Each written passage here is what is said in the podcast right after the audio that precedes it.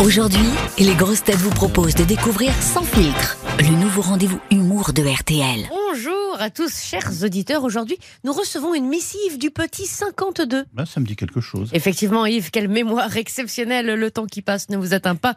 Le petit 52 avait déjà écrit à RTL. Il est le fils d'Elisabeth Borne. Et oui, 49 et 3, 52. Nous écrit cette lettre à la main, mais pieds nus, parce que 52 bornes, ça use les souliers. Il nous écrit ceci.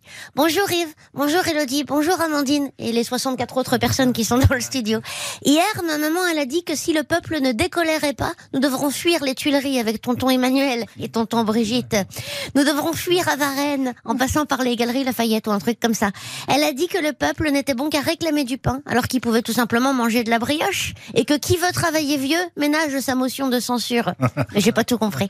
Qu'est-ce qu'ils veulent les Français? Pourquoi ils sont jamais contents? Et surtout, elle est où la démocratie? Elle est où? Mon cher 52, effectivement, les Français sont graves vénères. Ils ont élu un président de la République et ils ont l'impression de se retrouver avec un roi. Alors ils descendent dans les rues pour chercher la démocratie partout, entre les poubelles et les rats toxicomanes.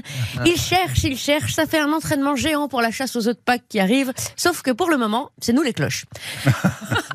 Maman, mon petit 52, pensait que la disparition de la démocratie passerait inaperçue et que personne n'y verrait rien. Mais elle a oublié que même au royaume des aveugles, il y a des bornes à ne pas dépasser.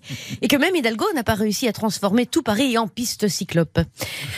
Oui, les Français en ont marre, 52. Marre d'en chier au travail alors que le roi est sur son trône. Ils aimeraient pouvoir garder la tête haute et pas seulement pour dissimuler leur double menton. Je dis pas ça pour moi, c'est pour un ami. Certes, le président travaille lui aussi. Il a même des valises sous les yeux, on le voit à la télé, mais ce sont des vuitons.